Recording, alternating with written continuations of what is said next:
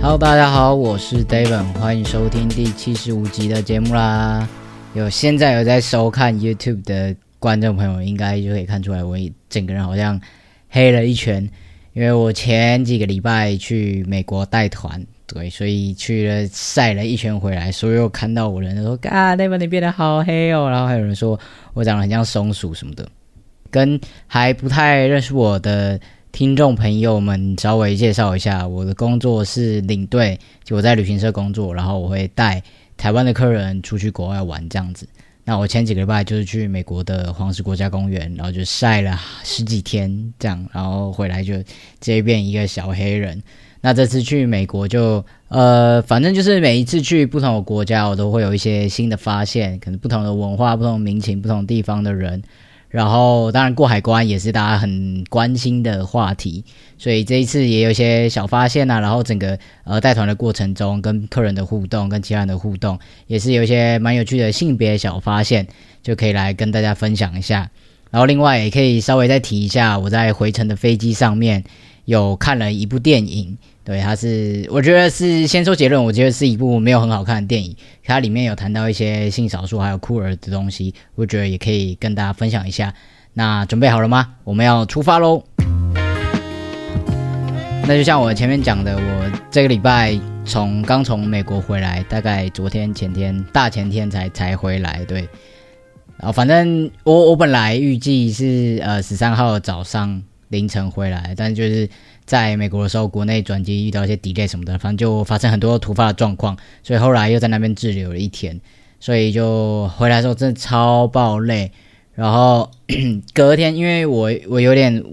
晚了一天回来嘛，可是就是工作还是要做，所以我进公就是回来休息一下，然后隔天我就马上要进公司上班，所以我现在整个人看起来有点疲倦了哈。如果有点语无伦次，还请大家多多包涵。那我这次就是去美国嘛，那。出境的时候，其实这几次我我去，我从今年出去日本，然后去加拿大，然后现在去美国，其实出入境都没有什么太大的问题，过海关的时候也不会被多问，然后安检也没有太大的问题。但前阵子就是我蛮常会看到有兄弟在问，就如果带 packer 或者是假体过关的时候，好像可能会被视为是一个异物，然后就会被特别的抓出来检查一下。那我自己是没有在使用假体的习惯啦，所以就没有这方面的经验可以跟大家分享。那如果有这方面有有经历过这些事情，或是有一些经验的朋友们，也可以再来留言或者来咨询我，跟大家分享一下你自己的那个经过的状况大概是什么样子。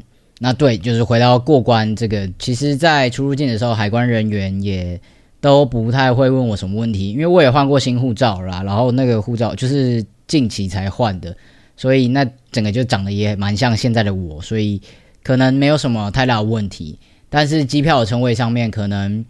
呃，我就像我之前讲的，我有问过一些地勤，长荣跟华航的地勤，主要我们在台湾会搭这两个。那问过他们是说，呃，其实如果你的机票的称谓跟你护照的称谓是不一样的话，他们有权拒绝让你登机。但其实也有很多朋友说，就是他是写不一样的称谓，可是地勤人员还是让他过，好像他们也不会特别注意，对，所以可能就实务经验上来讲，是你还是可以过关，可是如果真的不小心被抓到怎么样的话，规定就是死的嘛，他就是那样，他有权拒绝让你登机，所以大家还是自己斟酌，然后呃，也也是不要太挑战什么，我自己目前也都是这样啦，反正我出去我都还是我的称谓都还是 MS，可是我的会员资料。就是我在申请长荣跟华航的会员的时候，我的称谓是填 Mister，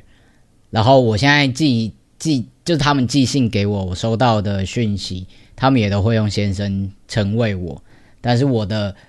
证件，然后我的机票上面都还是用小姐，反正现在的状况大概是这个样子啊。就但是目前为止没有遇过什么不太好，或者是呃没办法登机之类的情形，所以大概是这样跟大家分享一下。那如果呃各位有新的发现或者有不不同的经历的话，也非常欢迎再跟我分享。好了，那这次去美国，就像我前面说了，我是领队，我的工作是领队，就是带客人出去玩。那其实，在这一行有一个很大的一个。议题吗？就是所谓的配房这件事情。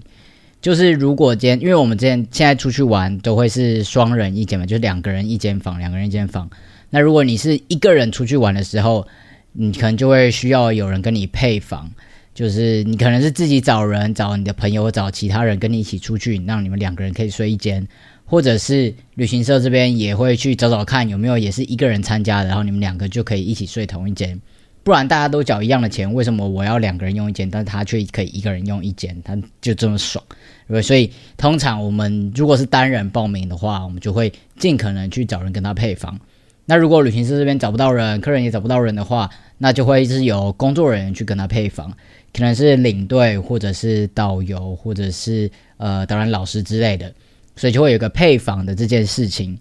那蛮幸运的是，我这一次没有遇到要跟客人配房的问题。可是呢，我们这次去黄石国家公园，然后我们请了一个对国家公园非常熟悉的导览老师，所以说这次从台湾去的就有两个工作人员，一个就是我，我是领队，然后一个是导览老师，所以就两个工作人员。那这个时候以公司的立场，一定就是会希望这两个人可以睡同一间嘛？那这样子他就可以节省一个额外的支出，就是就不用给我们一人一间。然后我们就只要两个人睡同一间就好了，毕竟我们的团都住一些比较贵一点的饭店。对，如果我们一人一间的话，那个那个支出也是很可观的。所以这一次，其实在出发之前的时候，我们副总又有来咚咚咚的跑过来，然后就跟我说：“诶，那呃这一次大概是怎样的一个情形呢？然后呃希望你去带团，然后呃可是我们会希望。”你可以跟老师一起睡同一间。那这位老师呢是女生，然后她是一个她已经七十几岁的老人家，也不好说是老人家，就是一个长者这样子。那我是不知道副总是怎么样跟老师讲的，因为你知道，就是在这之前的种种，我就觉得在公司里面谈论这件事情，我觉得很烦，然后我不想要再跟他跟跟其他人谈。对大家如果想知道我在工作上发生什么事情，就从我一开始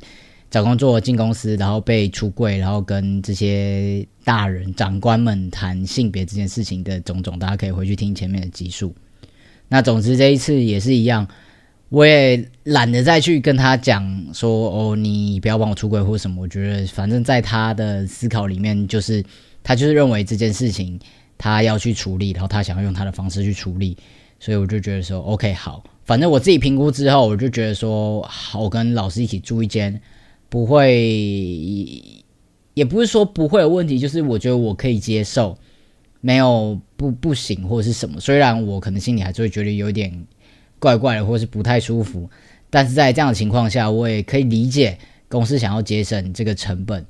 然后，如果老师那边也同意的话，那我觉得也 OK，那就一起住，也不会。呃，觉得不舒服或者什么，就毕竟就是导师也是一个老人家，我觉得好像也没有太那个啊，我不知道这样讲好不好，但反正我自己的想法是这样，我就不觉得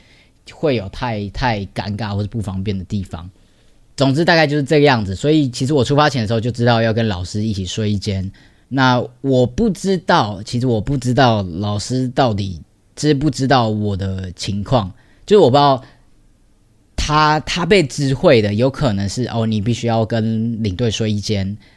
然后呃，可能他会说哦，因为是工作人员，然后你们就睡一间，什么大家是认识的人比较好，不不太会有什么困困扰之类的，可能是这样的一个说法。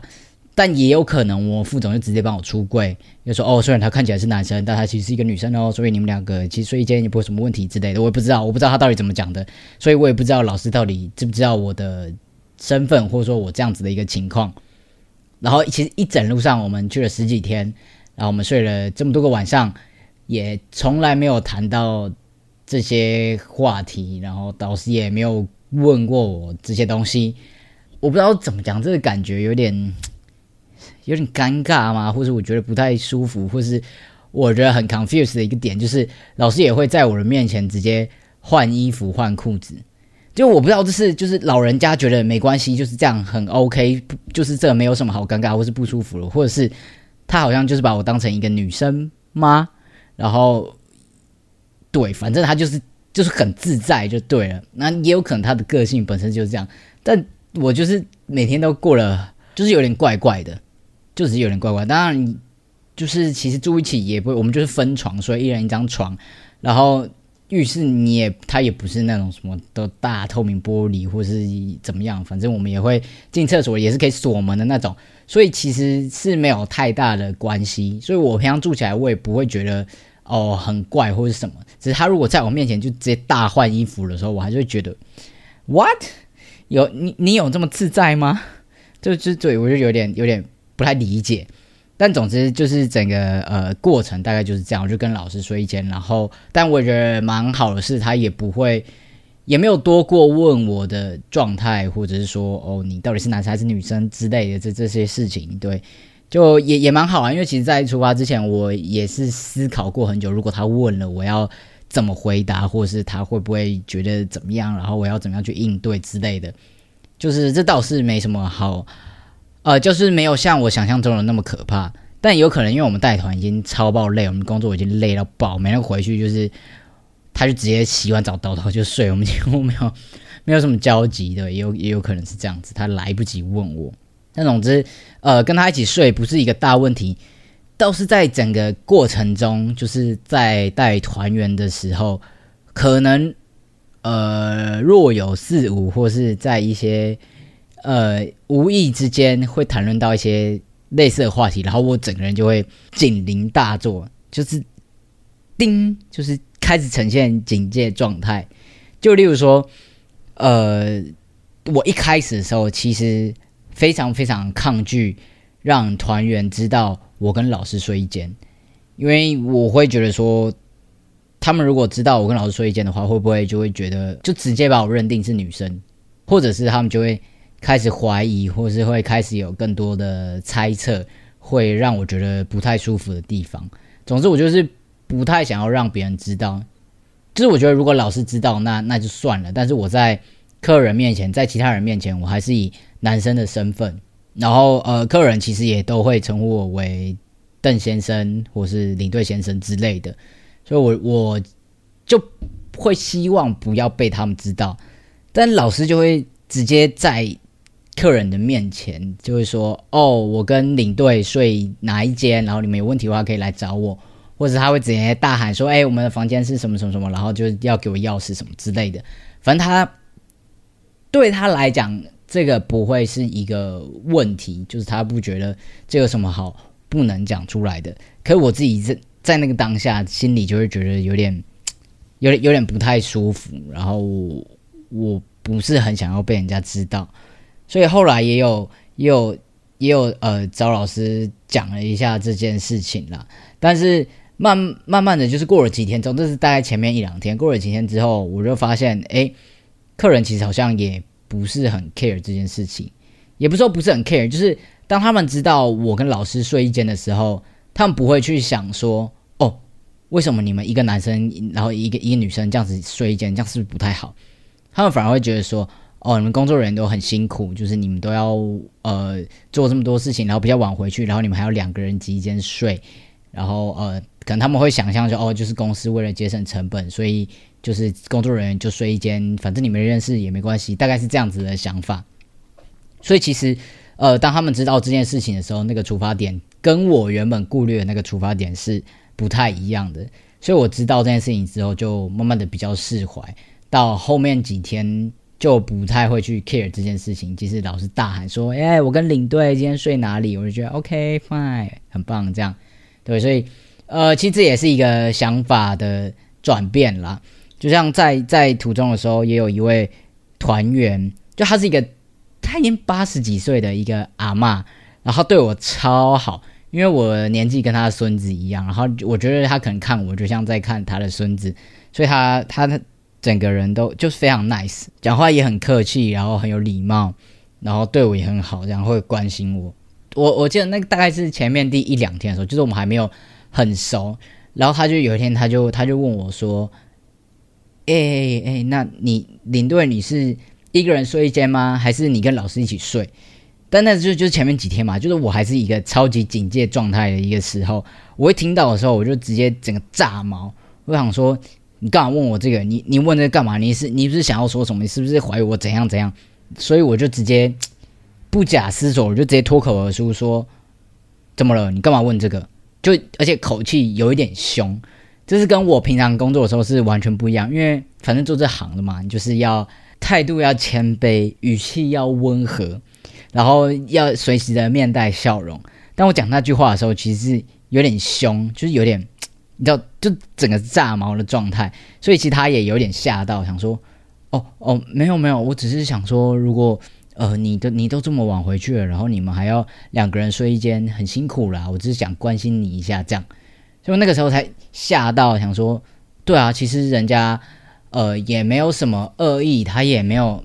就是其实性别这件事情，可能对很多人来讲，他不是那么重要，或者说他不是他第一个会想到的，但是可能对我来讲，是我第一个就会想要去防御的事情，所以在这样的一个。一个点上，他他问出这个问题，他只是想要关心我是不是一个人睡。那我如果跟老师一起睡的话，那可能我们的睡眠品质会比较差之类。他想要关心我，可我第一时间听到的时候，就会觉得说，哦，他是不是在怀疑我是男生还是女生什么的？所以，呃，其实很多时候啦，宽性别者在面对这些事情的时候，都会有一样的状态或是反应，因为很多时候我们就是。太长的受伤，然后被质疑，或者说被被拒绝、被排斥在外，会觉得说你不能这样做，你不能那样做，所以慢慢的、慢慢的就会变得比较的敏感，或是很容易就会竖起的我们那个盾牌，想要把呃所有的关心都拒于千里之外。因为因为我也不知道你到底是好意还是还是存什么样子的。坏心肠，所以干脆我就全部都拒于千里之外。所以当我呃知道，就是听到那个阿妈这样讲之后，我才觉得说啊，我好像不应该这样想，不应该从一开始我就直接断定别人是有一些恶意的。而且就慢慢的，其实过程中也发生过很多类似的事情。那我慢慢的就觉得说，呃，我当然知道我自己会有这样子的害怕或是疑虑。或者是动不动就防御自己，是很合理的，是也也没有不对，或是不好，或是应该要改正。可是我也可以试着慢慢的去接受别人的好意或者是关心。那一方面，我觉得也有可能是因为，呃，我的年纪真的稍微小一点点，因为我客人们都是那种退休的大老板，那么叔叔阿姨们，对。虽然我都叫他们姐姐跟什么大哥啊，那就是礼貌嘛。但他们真的就是可以当我当我爸，或是当我阿公阿妈的那种年纪，所以他们看我的时候，其实就是当一个小朋友在看。所以当呃我可能看起来很累啊，或是就是整天很奔波的时候，他们都会非常非常的关心我有没有吃饱啊，有没有睡好什么的。但是相对来讲，其实当他们把我当成一个小朋友的时候，也某种程度也会觉得说，我是一个小菜鸟，但虽虽然是没错，就是我现在才做这行没有没有多久，就是还是一个很菜的人。可是当他们就把我当成小朋友的时候，其实就是对我的专业没有很信任，他就是觉得哦，你还很菜啊，你还是一个小朋友，我搭过的飞机比你搭过的火车还要多。大概是这样子一个状态，所以我做什么事情，或是我说什么话，他们都会，呃，没有那么幸福，或是会觉得我做的永远都没有那么好。其实这个在我今年初我去日本、去加拿大的时候就有类似的情形，所以那个时候我就觉得说，我好像，呃，我希望可以让自己看起来更更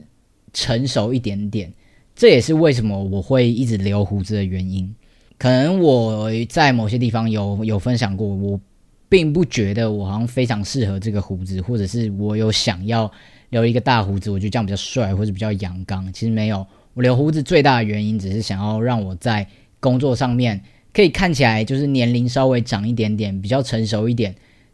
才不会被客人觉得说哦你是就你就是一个小朋友，然后你就是一个小菜鸡这样。所以我觉得，呃，对我自己来讲啊，你在我的这个 case 上面，我就不是想要复制这个性别刻板印象，我只是有一些我其他理由，所以我想做这件事情。所以，呃，关于各种性别的样态，或者说我们的外表的一些打造，其实都是有自己的原因，自己觉得舒服，或者我想要这样子做的方式，不代表我这么做就一定是哦，我想要很男生，或是我想要很女生，我一定要是某一种刻板印象的那个样子。对，这是一个小小小小岔开的话题啊，是想跟大家分享一下。那这一次我呃在带团，或者说在在这之前，在这之后的期间都没有遇到。呃，要出柜的情形，不像上一团，上一团还有真的有客人来问我，你到底是男生还是女生？这次就完全没有。可能一开始的时候，就就是客人在群组里面，在我们先创赖群嘛，然后我就打电话给大家。所以在大家真的遇到我之前的时候，已经听过我的声音，就已经预设我就是男生，而且就有客人在群组里面直接说领队先生怎样怎样怎样的。所以可能大家就是直接就预设我是一个男生，然后一直到知道我跟老师睡一间房的时候，他们的想法也不是导向说，诶，他们怎么男生跟女生一起睡，那他性别怎样怎样的，他们没有这样子的想法，他是觉得说，哦，他们很辛苦，然后他们要一一起挤一间房之类的。所以我觉得这一次的整个团体带下来的这个大家的氛围跟整个对我的态度。是蛮好的，我觉得是蛮舒服，也蛮开心的，就很幸运啦，就是遇到的客人都都很天使，很 nice 这样。那除了我在过程中，我觉得这一次又比上一次更明显的是，我更不愿意多喝水，就是我很不想要去上厕所。对，因为呃，我觉得可能就跟我我刚开始，我记得。才第一天还第二天的时候，然后那时候就是应该在一个景点，然后我们就就是大家下车，然后去上厕所，然后进去之后，呃，大家就要排队嘛，因为就是观光景点就有很多人，然后我就我就跟人在里面排，那个时候就是就前面都是客人，所以我那个时候就已经有一点点紧张了。虽然我平常都是进男厕，可是我很少会排队，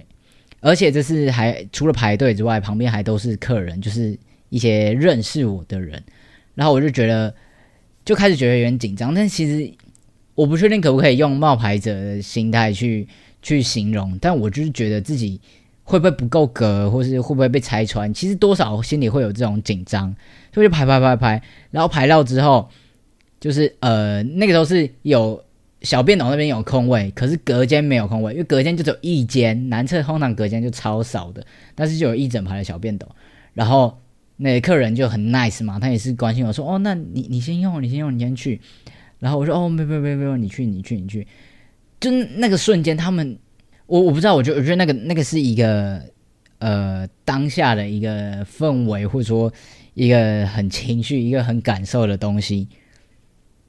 也不是说就是我不去上小便斗，然后我硬要去隔间这件事情很奇怪，只是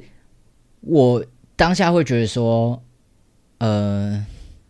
哈，我也好想要可以去用小便斗，我也想要跟一般的男生一样，可以去很轻易的做到这件事情。可是我没有办法，然后我还要跟别人说，哦，我我没有要用，我没有要上厕所，然后我我必须要用隔间，但是我只是想要尿尿而已。但是这这这东西就是一些很钻牛角尖的东西，然后是在我脑袋里面一直跑的。对，然后我知道可能很多人会觉得说啊，你想太多啦，人家根本没有这样想或什么，但是。对，就是我我自己会这样想的。我只是想要，就是抒发一下我自己的心情跟我的感想。对，反正就是那一次之后，我就很害怕再跟团员一起去上厕所，所以我就会很尽量的避免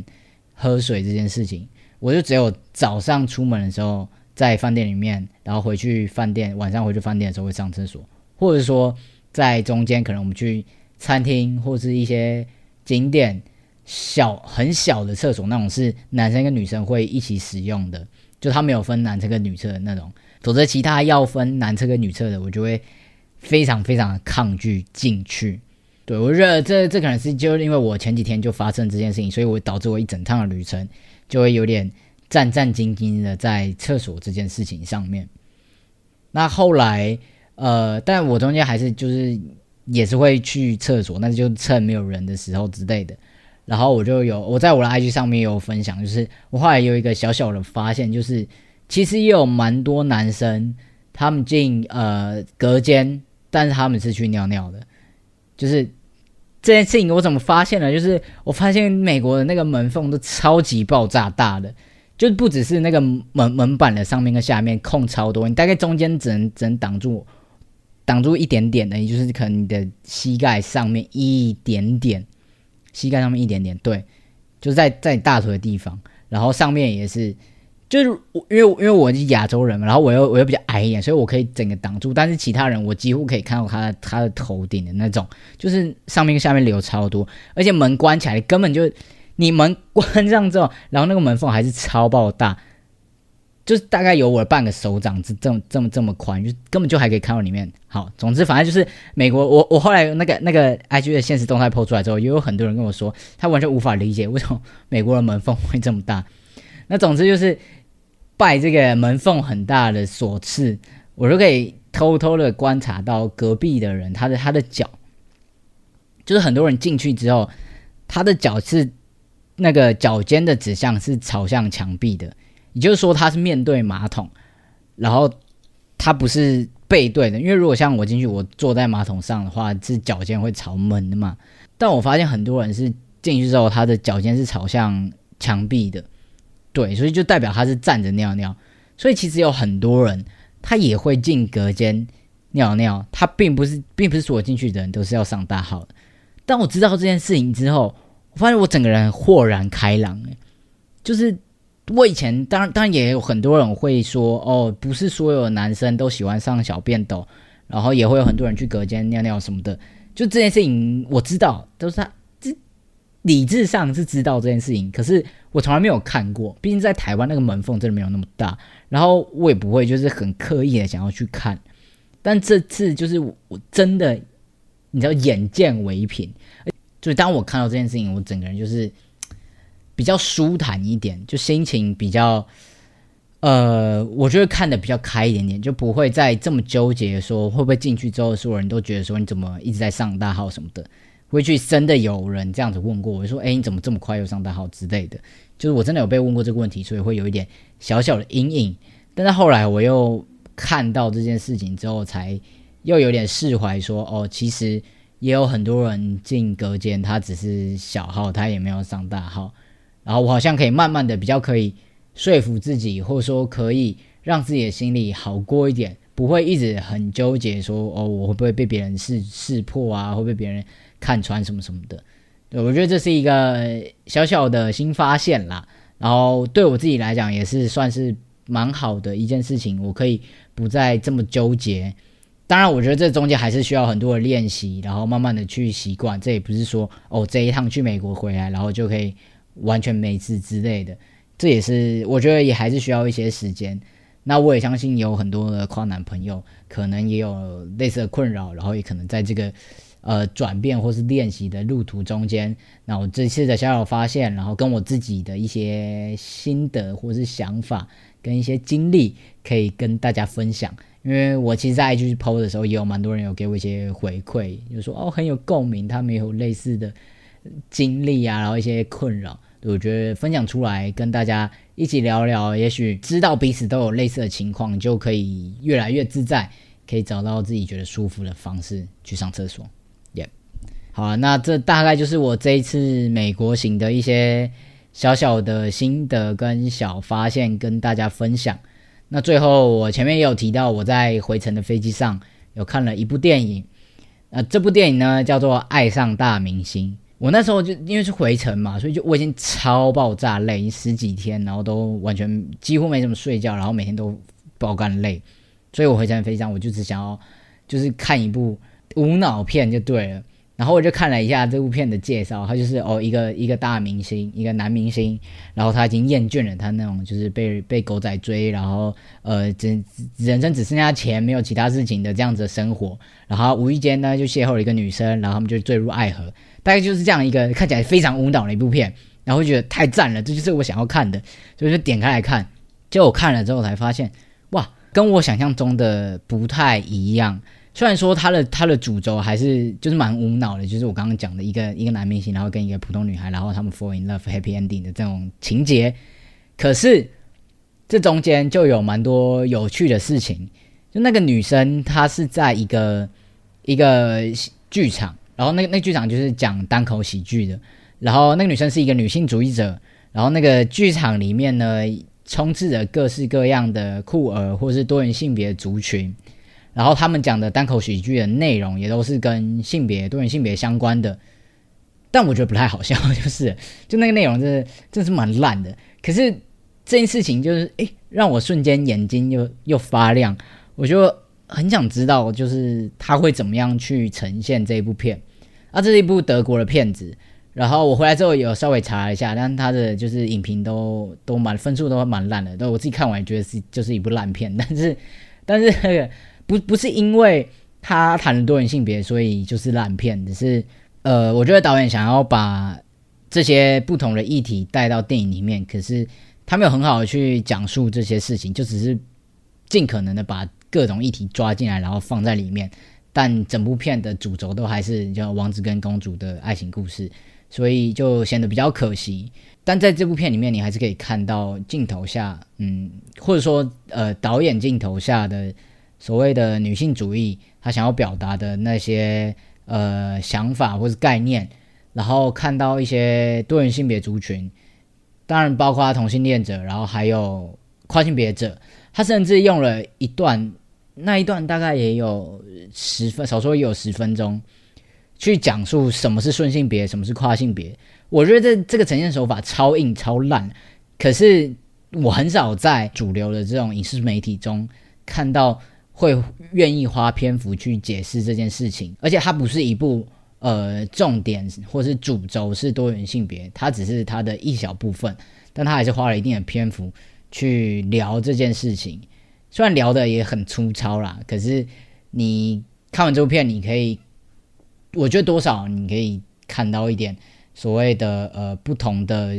性别气质。或者说不同性别认同的人，然后他去谈了什么是顺性别，什么是跨性别，然后里面有一个跨性别的角色，然后他他是说他呃他是一个跨男，然后他为了要成为他所呃认同的那个性别，然后他做了十几次的手术吧，然后经历很多辛苦什么等等的，所以在里面其实这些不同性少数他们的身份、他们的历程，或者说他们的想法、态度、人生的价值观等等的。都很明确的在这部片里面被说出来，但这这个也是某些影评诟病的地方，就是这是一个不重要的小角色，为什么要花这么多篇幅在讲述这些东西？那我觉得就是用不同的角度去去看这部电影。总之，我看完之后其实是有一点小小小的惊艳嘛，或者有点小惊讶。我原本只是想要看一部就是无脑恋爱片，没想到里面还有谈这么多关于性别、关于性少数的东西。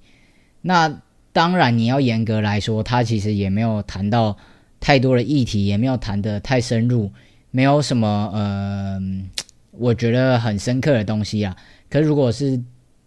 他，如果你说他就是一个很粗浅的一个大众的影视媒体，然后你可以让一些呃本来。就对于性少数完全不关心或者完全不想知道的人，他无意间看到这部片，诶，他可能多少会有一点点认识，会有一点了解，我觉得也是蛮好的一件事情。对，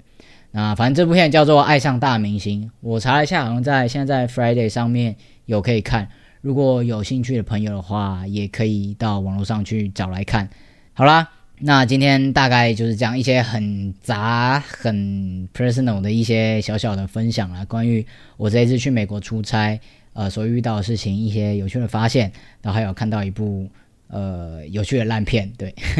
然后大概今天的分享就到这边。如果你对这节内容有任何的问题，或是想要 echo、想要分享的，都非常欢迎在下面留言，或是到 IG 私讯给我。那阿塔男孩的快旅程不定期出发，我们就下一次再见喽。拜拜。